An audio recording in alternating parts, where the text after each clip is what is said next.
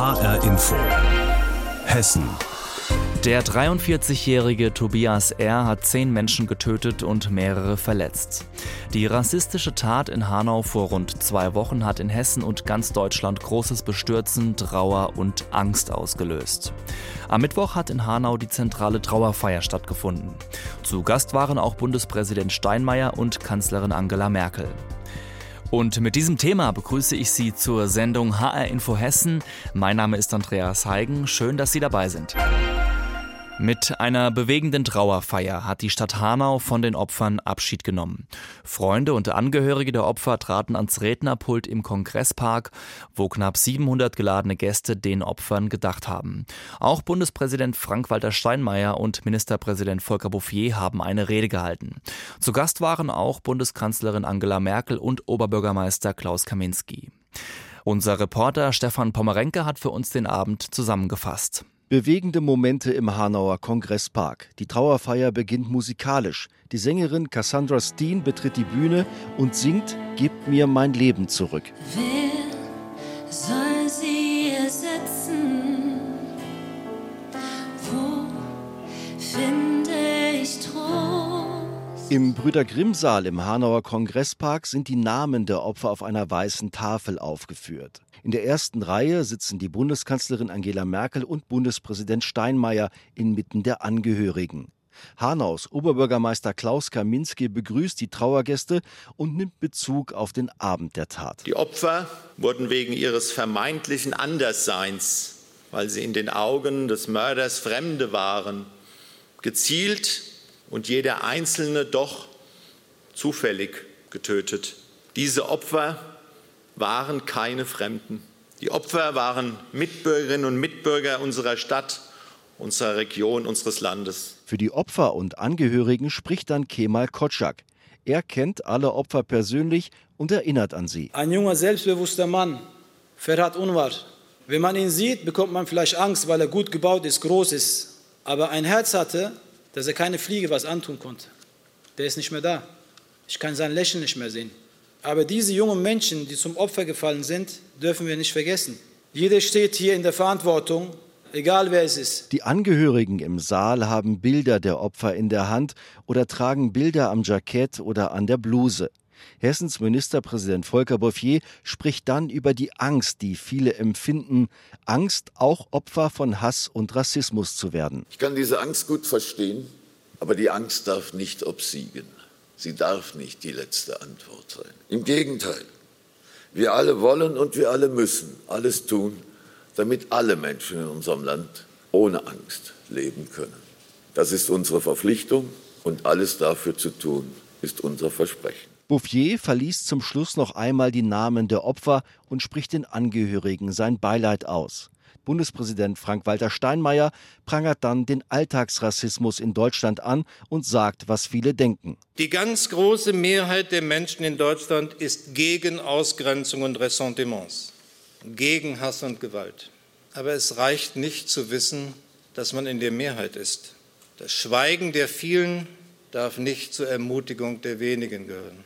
Wir müssen die Demokratie aktiv verteidigen. Wenn ich sage wir, dann der Staat, und ich und jeder Einzelne. Zum Schluss erklingt John Lennons Imagine, auf einem schwarzen Flügel gespielt, gesungen von Carsten Stiers. Die Friedenshymne gegen Nationalismus und für Religionsfreiheit.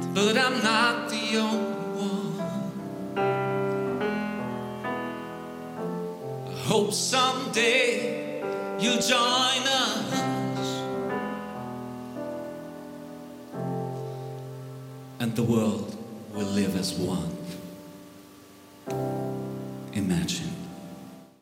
Mit ergreifenden Worten und Musik wurde mit einer zentralen Trauerfeier in Hanau am Mittwoch von den Opfern des Anschlags Abschied genommen. Reporter Stefan Pomerenke hat über die Veranstaltung berichtet. HR Info. Auch die Menschen in der Hanauer Innenstadt haben die Trauerveranstaltung verfolgt und zwar auf zwei Großbildwänden. Insgesamt 2000 Menschen sind auf den Hanauer Marktplatz und den Freiheitsplatz gekommen, um Anteil zu nehmen. Wie haben Sie die Trauerfeier erlebt? Reporter Konstantin Röse hat die Menschen gefragt. Ich bin zur Trauerfeier gekommen, weil ich glaube, dass es wichtig ist, einfach zu zeigen, dass man mittrauert und dass man auch zeigt, dass man als Hanauer mittrauert und dass das einen mitnimmt und dass das nicht an einem vorbeigeht, ohne was auszulösen. Es gibt ganz viele rechtsradikale Gewalt in den letzten Jahren. Für mich steht das im Zusammenhang auch mit dem NSU. Also das hat für mich eine Historie. Und ich möchte einfach zum Ausdruck bringen, äh, dass es Menschen gibt in dieser Gesellschaft, die Nein sagen zu dem, was passiert. Ich selbst musste auch weinen, weil einfach alles wieder hochgekommen ist. Aber andererseits war es auch positiv, weil äh, die Politiker ihre Anteilnahme gezeigt haben und ihre Trauer auch gezeigt haben. Und ja, das fand ich andererseits schön. Ich finde es so schlimm, dass sowas überhaupt geschehen kann bei uns. Mir fehlen die Worte. Ich weiß gar nicht, was ich da sagen soll. Ich finde es sehr wichtig, zusammenzuhalten als Hanauer, um so Menschen, die sowas Krankes tun, zu zeigen, dass sie keine Plattform haben, dass sie merken, dass wir stärker sind als die. Reaktionen der Menschen in Hanau waren das nach der zentralen Trauerveranstaltung. Die Reaktionen hat für uns Reporter Konstantin Röse zusammengetragen. Nach der Tat sind nun noch viele Fragen offen. Was man weiß, ist, dass Tobias R. am Abend des 19. Februar gezielt mit einer Waffe losgezogen ist und in Hanau an verschiedenen Orten seine Opfer ins Visier genommen und erschossen hat. Die meisten der Opfer haben ausländische Wurzeln. Schnell war klar, der deutsche Täter hatte klare rassistische Motive. Er hatte seine Tat offenbar ganz bewusst geplant. Doch was weiß man bis heute über den Mann, der sich am Ende selbst richtete? Welche Gedanken trieben ihn an und hatte er Verbindungen zu anderen Rechtsextremen? Reporter Frank Angermund ist diesen Fragen nachgegangen. 52 Mal hat Tobias R. in der Nacht des 19. Februar geschossen. Dabei tötet er neun Menschen innerhalb von zwölf Minuten. Er erschießt Menschen in der Hanauer Innenstadt und im Stadtteil Kesselstadt, auf offener Straße, in Shisha-Bars und einem Kiosk. Die Tat sei geplant gewesen, sagt Konstantin Kuhle, der innenpolitische Sprecher der FDP, nach der Sitzung des Innenausschusses des Bundestags in Berlin. Wir haben heute auch erfahren, wie der Täter die Shisha-Bars in Hanau ganz konkret ausgekundschaftet hat und dass er sich hier ganz bewusst auch für diese Orte entschieden hat und dass das kein Zufall gewesen ist. Eine Stunde vor der Tat wird Tobias R. von der Polizei kontrolliert, weil er auf einem Behindertenparkplatz steht. Er parkt den Wagen um. Später tötet er neun Menschen aus Hanau und Umgebung, Menschen, die eine Zuwanderungsgeschichte haben. Für den Generalbundesanwalt Peter Frank ist das Motiv rassistisch. Wir haben aufgrund ähm, von Äußerungen von ihm in Videosequenzen auf seiner Homepage wie auch eines Art Manifestes, äh, das äh, dort sichergestellt werden konnte, dieses rassistische aus meiner Sicht zutiefst rassistische Weltbild äh, feststellen können. Zudem litt der Mörder von Hanau an Wahnvorstellungen. In einer Strafanzeige fordert er im November 2019 den Generalbundesanwalt auf, gegen eine geheimdienstliche Organisation zu ermitteln. Diese würde ihn manipulieren und fernsteuern. Seine Nachbarn im Hanauer Stadtteil Kesselstadt haben davon nichts mitbekommen. Eine ruhige Person, aber zurückhaltend halt. Ne? Bisher gilt Tobias R. als Einzeltäter. Doch die Ermittler des Bundes und des Hessischen Landeskriminalamts untersuchen, welche Kontakte er im Internet hatte wie er sich radikalisiert hat und welche Kontakte er im In- und Ausland hatte. Im November 2018 war er beispielsweise in den USA. Konstantin von Notz, Bundestagsabgeordneter der Grünen. Er hatte eine Genehmigung dafür, auch Schusswaffen mit ins Ausland zu nehmen. Das halte ich für eine sehr relevante Information. Auch da wird wieder deutlich, wie strategisch und planvoll der Täter äh, vorgegangen ist. In Deutschland war Tobias R. in Bayern und in Frankfurt Mitglied von Schützenvereinen. Vor einigen Wochen hat er sich eine Waffe bei einem Hanauer Waffenhändler ausgeliehen. Die Ermittler fanden nach der Tat neben seiner und der Leiche seiner Mutter insgesamt drei Waffen und 350 Schuss Munition in einem Rucksack. Reporter Frank Angermund über die Ermittlungen zum Anschlag in Hanau. HR Info. Hessen. Kommen wir zu einem anderen Thema, das uns die Woche über sehr beschäftigt. Und zwar das Coronavirus. Die Fälle steigen auch in Hessen nach und nach an und neue Verdachtsfälle kommen hinzu.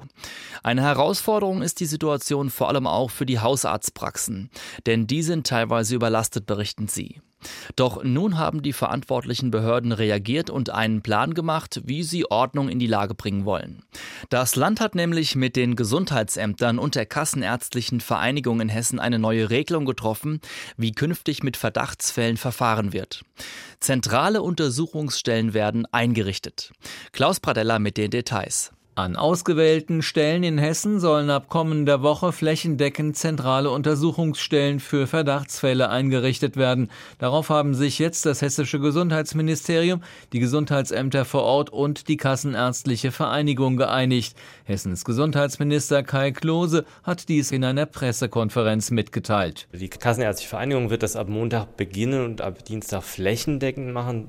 Sie haben insgesamt ähm, etwa 60 äh, solcher Standorte in Hessen. Im Lahn-Dill-Kreis etwa sollen das nach einer Ankündigung des Landrates das Klinikum in Wetzlar und eine Arztpraxis in Eringshausen sein.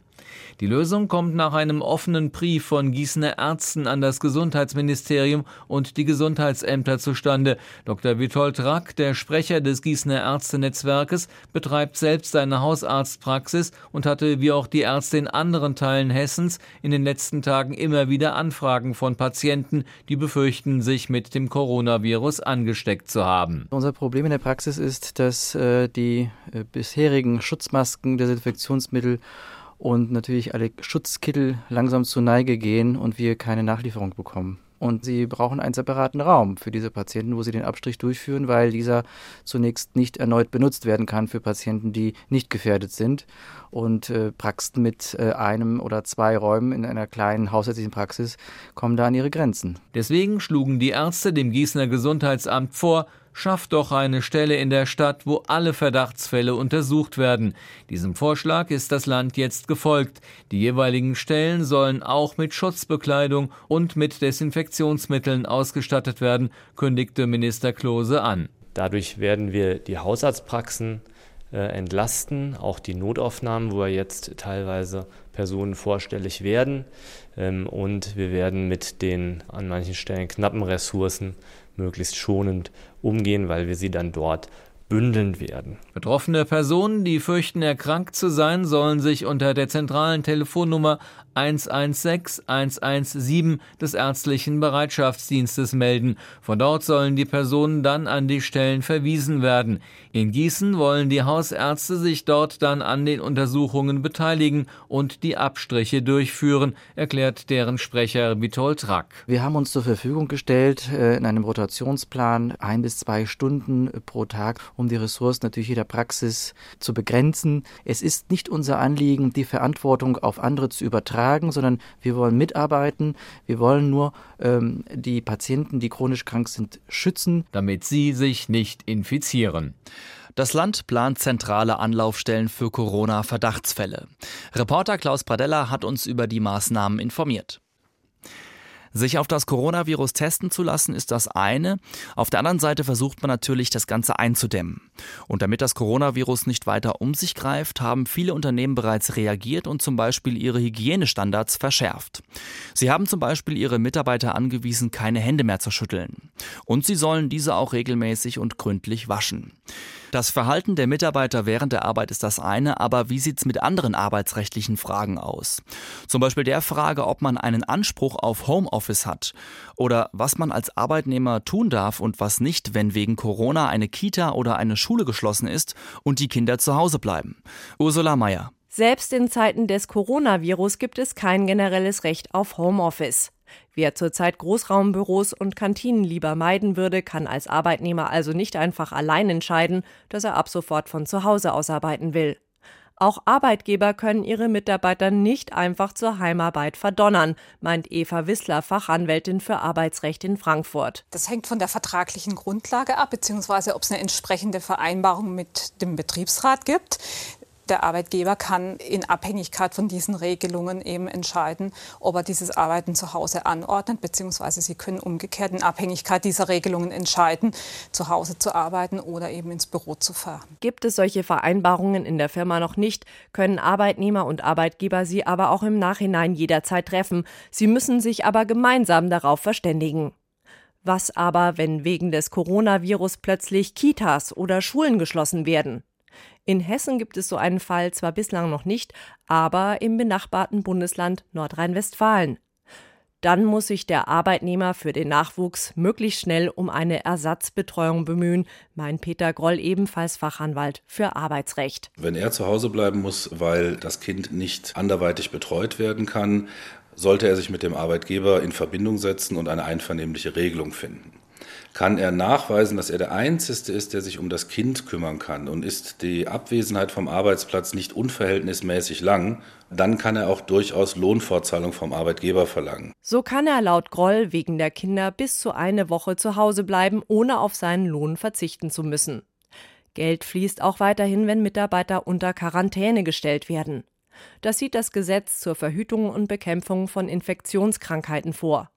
Demnach bekommen Betroffene für die ersten sechs Wochen eine Entschädigung. Die zahlt zwar erst einmal der Arbeitgeber, bekommt sie allerdings vom zuständigen Gesundheitsamt in Hessen erstattet. Auch Selbstständige müssen nicht auf Einkommen verzichten. So weit wollen es die meisten erst gar nicht kommen lassen und würden jede Ansteckungsgefahr am liebsten vermeiden.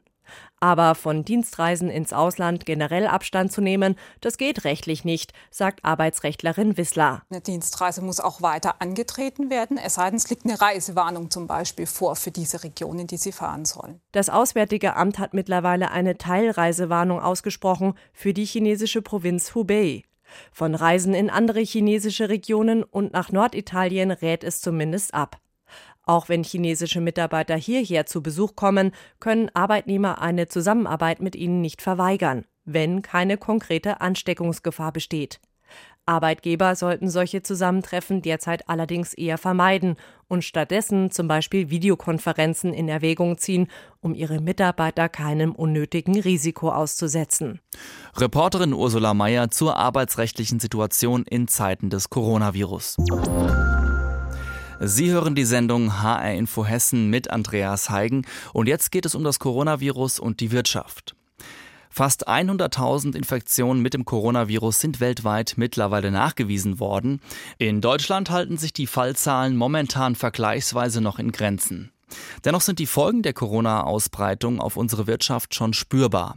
Und dies nicht nur, wenn man auf den Absturz des DAX während der vergangenen Woche schaut. Die Lufthansa streicht allein im März über 7000 Flüge wegen des Coronavirus. Bei Hotels brechen die Buchungen ein, Messen werden abgesagt. Und auch wenn nach wie vor in Hessen nur wenige Menschen mit dem Coronavirus infiziert sind, bekommen auch viele Gastwirte die Verunsicherung zu spüren. Lars Hofmann hat sich in der Frankfurter Gastronomie mal umgehört. Mittagessen, Kaffee und Kuchen, Abendessen. Im Odyssee Kulturcafé ist den ganzen Tag über Betrieb. Michael Kuballa sagt, Abends sei noch alles wie immer. Nur mittags spüre er schon etwas. Im Tagesgeschäft gibt es weniger Reservierungen als normal und es gibt dementsprechend auch etwas mehr Absagen als normal. Ich würde sagen, das sind 10 äh, bis 20 Prozent. Das sei im Moment noch zu verkraften, sagt Michael Kubala. Zu lange dürfe diese Situation aber nicht dauern. Zwei Kilometer Luftlinie entfernt, Schneiders Café in der Nähe der alten Oper, mitten im Frankfurter Bankenviertel. Gegen Mittag. Der Laden brummt. Leute aus den umliegenden Bankentürmen kommen, holen sich ihr Mittagessen oder setzen sich kurz hin und essen eine Suppe. Gerade heute, ein normaler Mittag, ist es Normalbetrieb. Sagt Karl-Heinz Schneider. Das Bistro ist aber nur der eine Teil seines Geschäftes. Dazu gehört auch ein Catering-Betrieb. Essen für Konferenzen, das tägliche Frühstück im Büro oder Geschäftsveranstaltungen.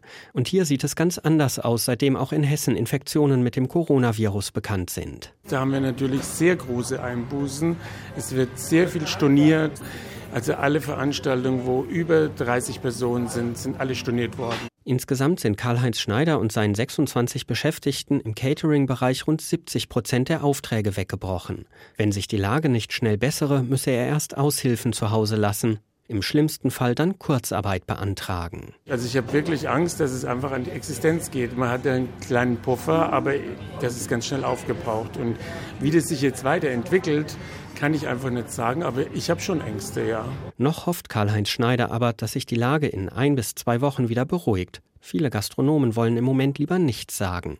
Hinter vorgehaltener Hand ist dann aber in vielen Bars, Bistros und Restaurants zu hören, es seien 25 Prozent weniger Gäste, teilweise sogar bis zu 40 Prozent, die wegbleiben. Anders bei Alfonso. Er steht hinter dem Tresen in seiner Pizzeria La Botte 3 im Frankfurter Nordend. Absagen? Nein, nicht wirklich. Moment ist bisschen weniger, aber nicht so extrem. Sorgen macht sich aber auch Alfonso und hofft, dass die Situation bald wieder vorbei ist. Wie ist die Situation in der Gastronomie in Zeiten des Coronavirus? Reporter Lars Hofmann hat das in seinem Beitrag geschildert. Man hört in diesen Tagen also von negativen Auswirkungen durch das Coronavirus in vielen Lebensbereichen. Doch es stellen sich auch viele Fragen drumherum. Was, wenn wir uns nicht mehr anfassen, von öffentlichen Veranstaltungen zum Beispiel fernbleiben? Welche Dynamik steckt hinter dem Coronavirus? Welche Urängste des Menschen und wo ist die Panik vor Corona hausgemacht? Fragen, denen Gabi Beck nachgegangen ist. In Tagen von Corona sind alternative Begrüßungsrituale angesagt. Die Ideen reichen von indisch Namaste über freundliches Nicken mit einem Mindestabstand von 1,50 Meter bis hin zu dem herzlichen Begrüßen von Schuhsohle zu Schuhsohle. Absurde Blüten einer Massenpanik, auf jeden Fall für den ein oder anderen auch als Zurückweisung empfunden. Also zunächst mal haben Sie völlig recht, dass die Situation durchaus unangenehm erlebt werden kann. Also ich hatte auch schon Situationen, wo ich jemandem die Hand geben wollte und, und der dann die Hände verschränkt hat und, und äh, das nicht wollte. Und im ersten Moment findet man das ganz äh, seltsam. Sagt der Sozialpsychologe an der Uni Frankfurt Rolf van Dick. Die Grenze zwischen vernünftigen Hygieneregeln und absurden Verhaltensweisen bis hin zur Panik ist fließend. Mediziner weisen Gebet gebetsmühlenartig darauf hin, dass Covid-19 einer milden Erkältung gleicht, nur in Ausnahmefällen bei kranken Personen eventuell gefährlich werden könnte. Dr. Antoni Waldschock vom Gesundheitsamt Frankfurt. Wir sollten keine Panik haben. Jeder, der heute einen grippalen Infekt hat, hat höchstwahrscheinlich einen banalen grippalen Infekt. Es ist kein Grund, also ich betone, kein Grund, jetzt jede Symptomatik, die für einen grippalen Infekt spricht, sofort abklären zu lassen. Das könnte unter Umständen doch Covid-19, dieses neue Coronavirus sein. Auf keinen Fall. Und trotzdem berichten wir Medien tagtäglich über neueste Fälle, über Veranstaltungen, die abgesagt werden und auch auf den Social-Media-Kanälen sammeln sich mehr oder weniger wahre Gerüchte rund um Corona. Schlechte Nachrichten oder angstmachende Informationen werden von der Öffentlichkeit viel mehr beachtet als positive News, sagt der Sozialpsychologe, das sei in der Natur des Menschen begründet. Wir Menschen haben in unserer Evolutionsgeschichte gelernt, besonders Acht zu geben, wenn irgendetwas negativ oder potenziell gefährlich ist vier Millionen Jahre Menschheitsgeschichte haben uns gelernt, dass es immer wichtig war, auf das schlechte Wetter zu achten oder auf den wilden Tiger zu achten äh, und dort die ganze Aufmerksamkeit äh, hinzurichten. Das ist einfach evolutionär in uns drin und überlebenswichtig. Und deswegen richten wir unsere Aufmerksamkeit aktuell auf die schlechten Nachrichten, die uns erreichen, was Corona-Tote angeht. Und Van Dick schildert, wie sich so eine Negativspirale entwickelt. Auch die Behörden und vor allem die Politik geht auf dieses urmenschliche Bedürfnis ein.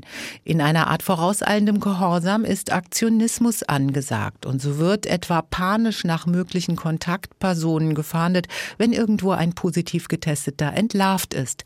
Auch wenn das logistisch möglicherweise bei steigender Fallzahl bald nicht mehr zu stemmen sein wird. Ich glaube, das kommt aus einem Gefühl der Angst der Verantwortlichen, lieber keine Fehler zu machen, als zu heftig zu reagieren. Ich halte das für nicht sinnvoll, weil es tatsächlich, äh, so wie Sie sagen, dazu führen kann, dass Menschen in Panik geraten und das ist nie gut. Wegen dieser Panik im Bauch begrüßen wir uns dann also nur noch mit den Schuhsohlen oder igeln uns zu Hause ein und kaufen unbegründet massenhaft Vorräte. Dieses Verhalten ist noch zusätzlich ansteckend, denn wir machen am liebsten das, was die anderen machen. Auch dieser Nachahmungseffekt ist urmenschlich, sagt der Professor für Sozialpsychologie Rolf van Dick. Wenn wir jetzt beobachten, dass andere etwas machen, was eigentlich irrational ist, dann gibt es auch Nachahmungseffekte, die dazu führen, dass das vermeintlich Irrationale dann zur Norm wird und dazu führt, dass wir alle Dinge machen, die, wenn man mal dann zwei Schritte zurücktreten würde und es nüchterner analysieren äh, würde, fast lächerlich sind. Also die Hamsterkäufe zum Beispiel. Das Coronavirus und die Angst. Was ist angemessen und was ist übertrieben? Reporterin Gabi Beck mit einem Beitrag über die Verhaltensweisen der Menschen in diesen Tagen. Und damit sind wir auch am Ende der Sendung HR Info Hessen. Mein Name ist Andreas Heigen und die Sendung, die gibt es auch als Podcast im Internet auf hrinforadio.de. Ihnen noch ein schönes Wochenende.